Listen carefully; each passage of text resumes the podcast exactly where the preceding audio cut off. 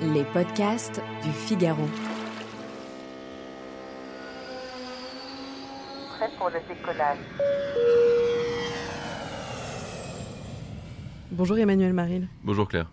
Vous êtes le directeur général de Airbnb Europe. Aujourd'hui, on va se demander comment être sûr de ne pas se tromper quand on réserve un logement sur la plateforme. Alors, comment éviter une mauvaise surprise, selon vous, quand on réserve un logement sur Airbnb? Alors, il y a plusieurs choses qu'on peut faire pour, euh, pour éviter alors, une mauvaise surprise. Dans l'immense majorité des cas, il n'y a pas de mauvaise surprise. D'accord Mais comment est-ce qu'on met toutes les chances de son côté? La première chose, c'est euh, regarder par exemple si votre hôte est un super hôte ou pas. Ça, c'est intéressant. Les super hôtes, c'est les hôtes qui sont les mieux notés, euh, qui euh, vraiment ont un service, un accueil, une hospitalité qui est, qui est- euh, de très très grande qualité.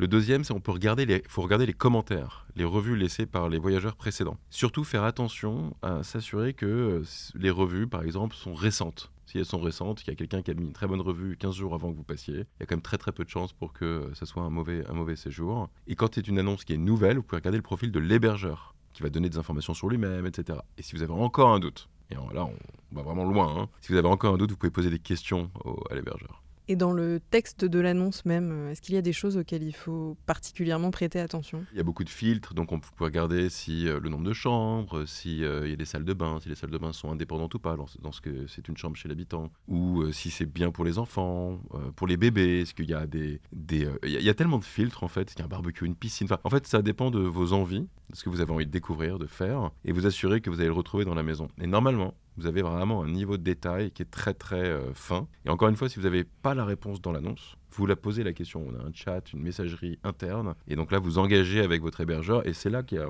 vraiment le premier niveau de connexion. Avant même d'aller chez la personne, vous allez connecter avec quelqu'un et que cette personne va vous donner des informations. Et peut-être qu'il faut aussi un petit peu parler de soi. Euh, je pense à certains filtres, par exemple euh, animaux acceptés. Euh, bon, ben, si on veut aller dans un Airbnb avec son animal, peut-être qu'il faut préciser si c'est un gros chien, un petit chien. et je Ouais. pense que le, le plus on en dit, le mieux c'est finalement. Non, vous avez raison. Ça, c'est pas que des questions qu'on va poser, c'est aussi des informations qu'on va donner en tant que voyageur. Est-ce que vous venez avec un bébé, un petit bébé euh, c'est très différent évidemment. Moi, j'ai trois enfants, je vois bien entre un an, deux ans, cinq ans, ça n'a rien à voir. Donc ça, c'est une bonne information. Les animaux de compagnie, c'est vrai. Une voiture, vous venez avec une voiture, est-ce que vous avez un parking, pas de parking, où est-ce qu'on peut se garer? Et Donc toutes ces informations-là sont des informations qu'on peut donner. Et à la fin, cette connexion, ces échanges permettent d'affiner et de s'assurer que bah, ça va être un match parfait entre un voyageur et un hébergeur, un logement et euh, un voyage finalement. Et quand on parle de match parfait, euh, avant de réserver, on ne connaît pas l'adresse précise euh, du bien qu'on va, qu'on va louer. Est-ce que demander l'adresse par message, ça se fait sur Airbnb? Non, pour des raisons de sécurité, vous n'allez pas le faire en amont, avant que la réservation soit confirmée, ni l'adresse ni le numéro de téléphone.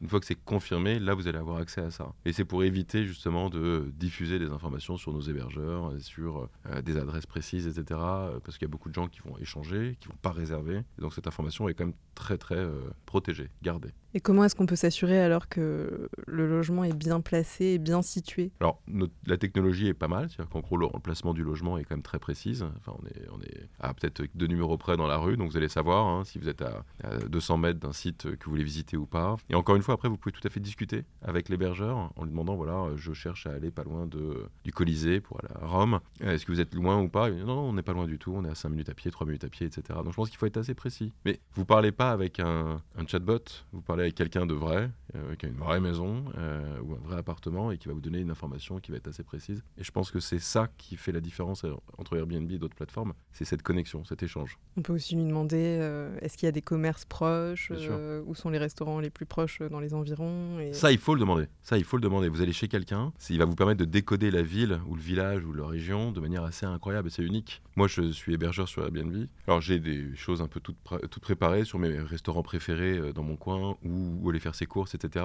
Mais systématiquement, je, je donne l'information sur la boulangerie, alors surtout quand c'est des, des- des voyageurs qui viennent un peu, qui sont pas français. La boulangerie la plus sympa, euh, le marché euh, euh, le samedi matin ou le dimanche matin, c'est à tel endroit, le dimanche matin, c'est à tel endroit. Ça, c'est l'information qu'il faut demander. ouais. Donc vous, vous louez votre logement sur Airbnb Moi, je loue une petite maison à la campagne, dans le Vexin. Ouais. Je m'étais juré de pas trop en parler parce que je veux pas non plus euh, que tout le monde se dise le Vexin c'est génial parce que c'est formidable, il y a personne. Mais je loue une petite maison à la campagne dans le Vexin, ouais. Et négocier le prix, est-ce que ça se fait sur Airbnb? Ça se fait. Vous engagez les discussions et ensuite vous pouvez, euh, je crois que l'hébergeur, il, me ra- il me semble, à 24 heures pour répondre sur un nouveau prix ou une promotion ou un, petit, un geste, enfin peu importe, mais il a 24 heures pour répondre. ouais.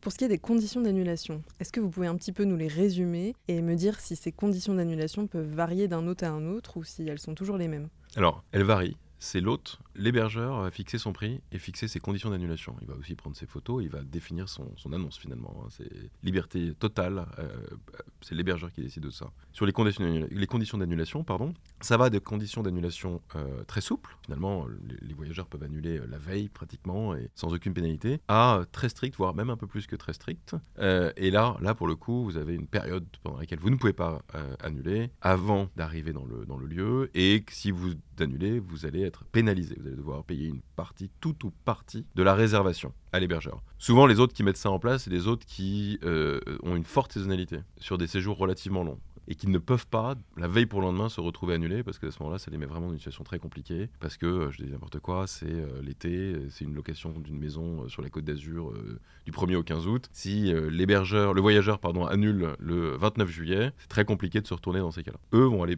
tendance à mettre des conditions d'annulation strictes. Moi, par exemple, sur mon logement à la campagne, c'est un peu toute l'année. Je suis en condition d'annulation souple parce que c'est pas grave si jamais le voyageur euh, doit annuler trois jours avant. Moi, c'est pas très important. Enfin, c'est pas grave. Mais donc, c'est très important que le voyageur regarde bien les conditions d'annulation. Et d'ailleurs, on a créé un filtre qui permet de voir, de filtrer dans une destination les types de logements qui ont des conditions souples, modérées ou strictes. Donc c'est vraiment quelque chose à regarder avant de réserver, Ah oui. dans la mesure où c'est complètement variable. Ça change à chaque fois. Alors ce qui peut aussi peser lourd dans la balance euh, quand on réserve son Airbnb sont les frais annexes, donc les frais de ménage, les frais de service. Depuis peu, je crois, on peut voir euh, le montant de ces frais avant de réserver, ce qui n'était pas le cas avant. Donc on pouvait avoir de mauvaises surprises. Comment ils sont calculés ces frais-là? Il y a quelques frais additionnels. hein.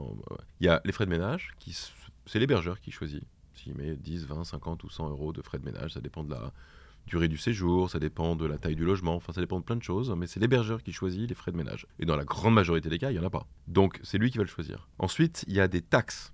Ça, elles sont calculées, c'est les taxes de séjour. Elles sont calculées, c'est la commune qui les décide. Nous les collectons, elles sont rajoutées directement au prix. Et ensuite, il y a les frais Airbnb, notre, commission, qui elle aussi est variable en fonction de la durée du séjour, euh, même, éventuellement de la, du prix de la, de, de- de la nuit, par exemple, etc. Donc c'est assez variable. Et ces frais-là, tout ça, et ça c'est la loi européenne qui l'a mis en place il y a quelques années, pour tous les pays de l'Union européenne, ce prix, il est affiché dès le départ. Donc vous allez avoir un prix complet. Si vous allez sur le site, vous mettez je veux réserver 4 nuits à Etretat le week-end prochain, hein, à partir du week-end prochain pour 4 nuits, alors vous allez avoir le prix complet sur les 4 nuits. Hmm. De tous les tarifs dont je viens de vous parler.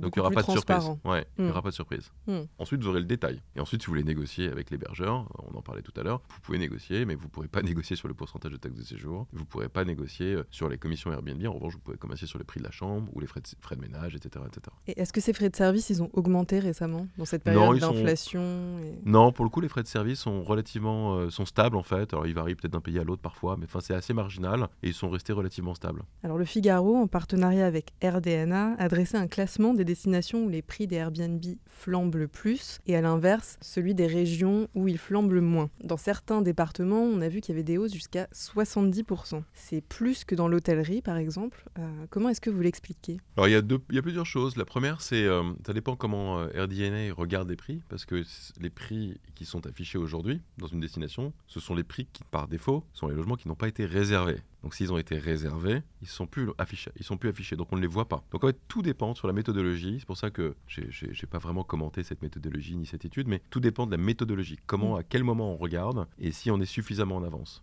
Donc, Ce ne sont pas vraiment les meilleures affaires si ce Non. sont les logements qui restent. Non, Voilà. c'est pas forcément les meilleures affaires. Donc Mm. parfois, il y a même des prix un peu farfelus. Mm. Après, on est post-pandémie encore, et il y a des, des destinations en France ou dans le monde qui ont bénéficié, entre guillemets, d'un effet pandémie. C'est notamment les, les zones littorales, les zones de campagne, etc. Parce que les gens, les urbains, ont voulu, euh, après avoir été confinés plusieurs fois, ont voulu s'échapper. Et donc on a vu des évolutions de prix dans certaines régions qui étaient parfois un petit peu élevées, etc. Mais là, on revoit une normalisation en 2023 versus 2022. On, on voit une normalisation des prix, où dans certaines zones qui avaient été survisitées, entre guillemets, pendant la pandémie, on voit que finalement les prix reviennent. Donc il y a une évolution des prix, c'est l'hébergeur qui va fixer son prix. Mais c'est difficile de vraiment lire exactement euh, quelle est cette évolution parce que euh, les cartes ont été un tout petit peu euh, redistribuées pendant la pandémie et elles sont à nouveau redistribuées en ce moment même. On va regarder un petit peu au calme euh, dans les mois qui viennent hein, les évolutions de prix, euh, notamment dans les grandes villes ou dans les zones littorales, etc. Mais je pense qu'il y a une normalisation qui est en train de revenir là. Alors au début, quand Airbnb s'est lancé, on, on se disait que vraiment c'était génial et c'était un moyen de payer beaucoup moins cher qu'à On se dit toujours hein, que c'est génial. Certes, mais on a l'impression que ça a quand même un peu augmenté. Comment est-ce qu'on peut encore faire des bonnes affaires sur Airbnb? Il y a encore beaucoup, beaucoup de façons de le faire. La première, déjà, quand vous voyagez à plusieurs, ça reste une offre très, très, très intéressante, très pertinente. Euh, un groupe d'amis, famille, euh, plusieurs. euh, des couples d'amis, enfin peu importe.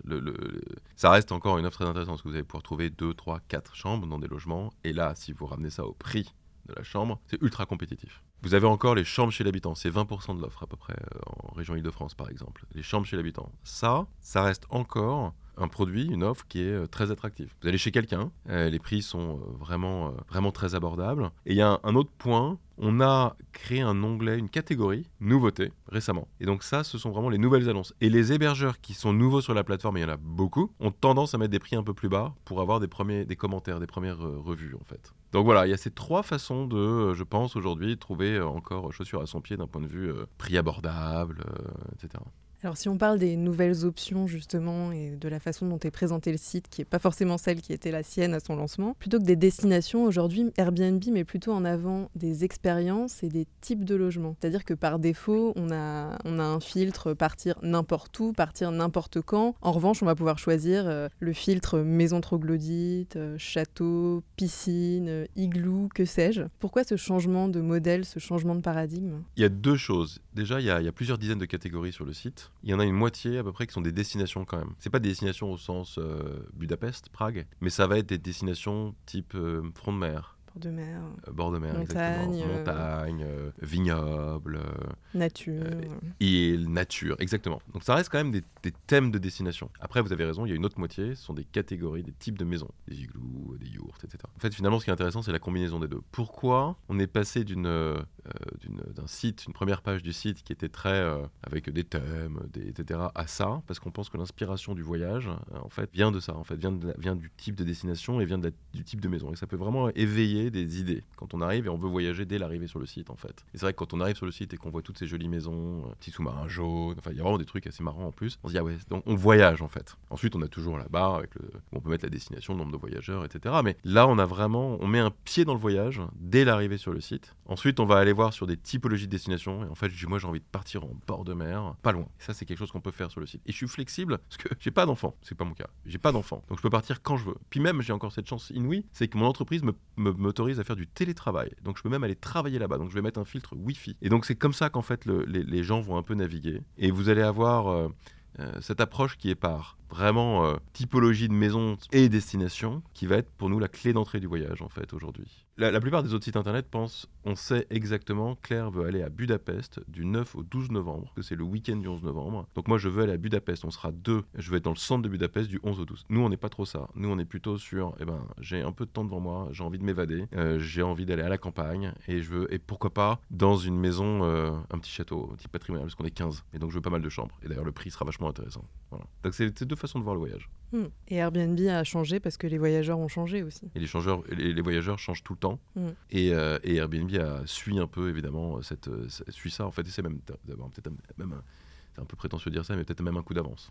Si vous aviez un dernier conseil à donner à nos auditeurs Un bon plan côté hébergeur. Je pense qu'il y a quand même un événement euh, planétaire qui se profile, notamment pour nos amis franciliens. En 2024, il y aura les Jeux Olympiques et les Paralympiques. Pendant ces, deux quinzaines, euh, je pense qu'il y a vraiment un, enjeu assez fort à, mettre son logement et à soit vouloir profiter des Jeux et puis le mettre pendant une semaine, euh, son logement sur la plateforme, ou se dire, bah non, on a envie d'aller se mettre au calme à ce moment-là. Mais on va accueillir, pas moi qui le disais, c'était une étude de Deloitte qui l'a dit il y, a, il y a quelques jours, plus d'un demi-million de voyageurs à Paris pendant cette période. Il va y avoir besoin de- d'accueillir, donc euh, soit c'est une chambre chez vous, un logement entier, peu importe. Et c'est pas que réservé aux Parisiens, c'est réservé à toute l'île de France et même aux villes autres euh, qui vont être hôtes d'autres épreuves sportives type Marseille, Bordeaux, Nantes, etc. Là, il y a un bon plan potentiel euh, qui arrive. Merci Emmanuel Maril. Merci beaucoup. Je rappelle que vous êtes directeur général d'Airbnb pour l'Europe. Exactement. Merci et à bientôt. Merci.